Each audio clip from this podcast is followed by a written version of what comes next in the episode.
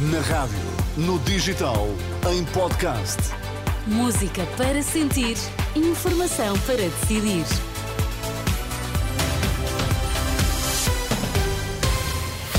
E esta é a Renascença. Sérgio Costa, o que é que está em destaque a esta hora? Vozes da AD defendem novo referendo ao aborto. O tema ambiente está a merecer atenção devida na campanha eleitoral. Respostas nesta edição das oito. E o que é que nos trazes no desporto? João Fonseca, bom dia. Ana, bom dia. Os 120 anos do Benfica e os árbitros de amanhã para a Taça de Portugal. São as notícias na Renascença, das oito, com a edição de Sérgio Costa. Por ser difícil reverter a lei apenas no Parlamento, vozes da AD defendem um novo referendo ao aborto. É o caso de Paulo Núncio, vice-presidente do CDS e candidato a deputado pela Aliança Democrática. Diz ser preciso convocar, logo que possível, uma nova consulta popular para reverter a lei da interrupção voluntária da gravidez. Devemos ter a capacidade de tomar iniciativas no sentido de eh, limitar o acesso ao aborto e logo que seja possível, procurar convocar um novo referendo no sentido de inverter esta lei, que é uma lei profundamente iníqua. Declarações de Paulo Núncio na última noite, num debate promovido pela Federação Portuguesa pela Vida. O candidato a deputado da AD sublinhou ainda a expectativa de CDS e PSD de ver o Tribunal declarar eh, a lei da eutanásia como inconstitucional.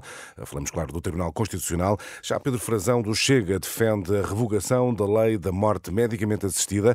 Sobre o aborto, diz ser necessário reverter as políticas de esquerda. Apontou a necessidade de criar um fundo de emergência para mulheres em situação mais vulnerável.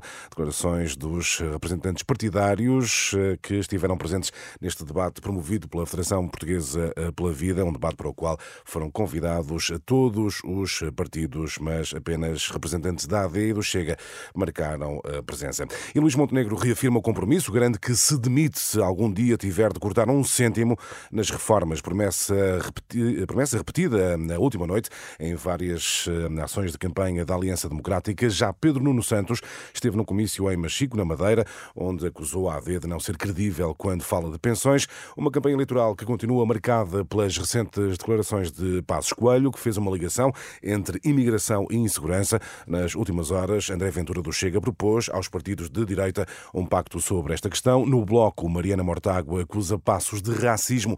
No outro plano, a Iniciativa Liberal lamenta atrasos na construção do novo Hospital do Algarve. Em Braga, o LIVRE defendeu medidas para fazer face ao que designa de emergência social. Em Sintra, o PAN ouviu queixas sobre os transportes públicos. Em plena campanha, olhamos hoje para a forma como a internet pode influenciar o resultado das eleições, se os eleitores são influenciados pelos algoritmos nas redes sociais. O gestor do site da Comissão Nacional de Eleições garante que eh, garante não haver indícios que apontem para que algum partido seja beneficiado pela sua ideologia. Frederico Nunes diz à Renascença que se algum for mais visível nas redes sociais, a resposta pode estar na forma como está a ser feita a comunicação. As redes sociais não beneficiam um partido versus o outro pela sua ideologia. Eventualmente, o que poderá acontecer é beneficiarem um partido versus o outro pela sua metodologia de comunicação, não é? E isso poderá ser problemático uh, se utilizado de uma forma errada, mas nada previne que todos os outros partidos utilizem as mesmas metodologias de comunicação para chegar ao público. Frederico Nunes, gestor do site da Comissão Nacional de Eleições, em declarações a, Diane, a Daniela Espírito Santo, um tema que voltaremos ainda esta manhã aqui na Renascença. Pelo menos cinco frentes de fogo ativas no incêndio de grandes dimensões no Texas, Estados Unidos. Várias centenas de pessoas tiveram de ser evacuadas. As chamas ameaçam uma central nuclear. O governador daquele estado norte-americano emitiu já uma declaração de desastre para 60 condados devido à ameaça do fogo, que já destruiu cerca de mil quilómetros quadrados de eh, vegetação, um incêndio de grandes dimensões nos Estados Unidos. Agora ao desporto, Fábio Veríssimo no derby da Taça e a mudança de árbitro no Santa Clara Futebol do Porto são os grandes destaques, João Fonseca. Gustavo Correia, lesionado, deu o seu lugar a Cláudio Pereira para apitar os 63 minutos em falta do Santa Clara Porto dos quartos de final. No derby, Fábio Veríssimo foi, com alguma surpresa, o escolhido para o embate entre Sporting e Benfica da primeira mão das meias finais. Vejo a nomeação como, como correta, uma vez que uh, a dupla uh, João Pinheiro e, e Artur Soares Dias uh, começam a ficar muito repetidas neste tipo de jogos e, e há outros árbitros no, no, quadro do futebol profissional que também merecem a oportunidade eh, de estar presentes nestes grandes jogos. A leitura do comentador de arbitragem da Renascença Paulo Pereira Fábio Veríssimo, que vai apitar o terceiro derby da sua carreira. Os dois últimos foram para o campeonato, sempre com o triunfo do Benfica, Águias que hoje comemoram 120 anos. João Fonseca e as notícias do desporto. E em tempo de eleições, Sérgio, a pergunta é: estarão os partidos atentos às questões ambientais? A resposta é não propriamente. É pelo menos a opinião de Luísa Schmidt, a investigadora do Instituto de Ciências Sociais da Universidade de Lisboa, lamenta que as questões ambientais não estejam na agenda dos líderes partidários. Num olhar sobre os programas eleitorais, a socióloga especializada em assuntos ambientais reconhece que o tema é de facto abordado, contudo, as medidas eh, são apresentadas sem prazos e sem metas bem definidas. Crise ambiental global, se quisermos. Uh, em que nós todos vivemos, o mundo e nós todos, não se compadece nem com promessas vagas, nem com, com, nem com promessas concretas que depois são tornadas vagas pela falta de garantias e prazos no seu cumprimento. E isso é que se vê.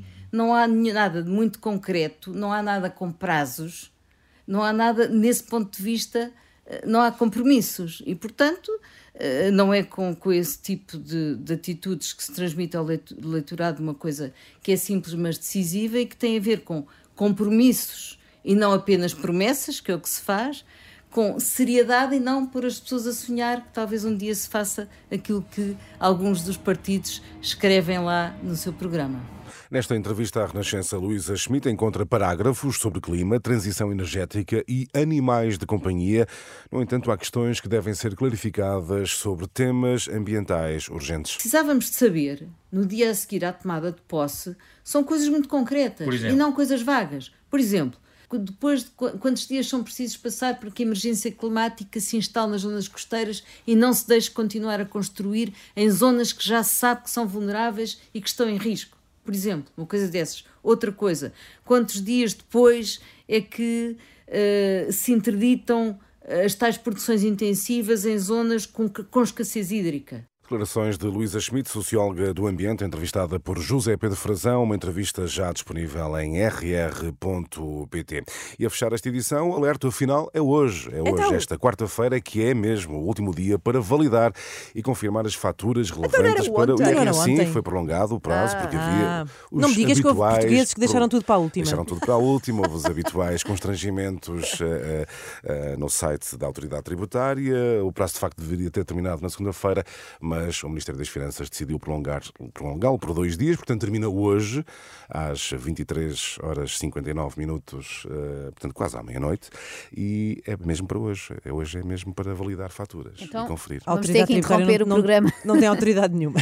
mas eu adoro pensar que amanhã vai alguém com faturas na mão. Posso, ainda posso entregar. Já não dá. Desta vez não Aí dá. Já não. Até já. Até já. 8 e 8.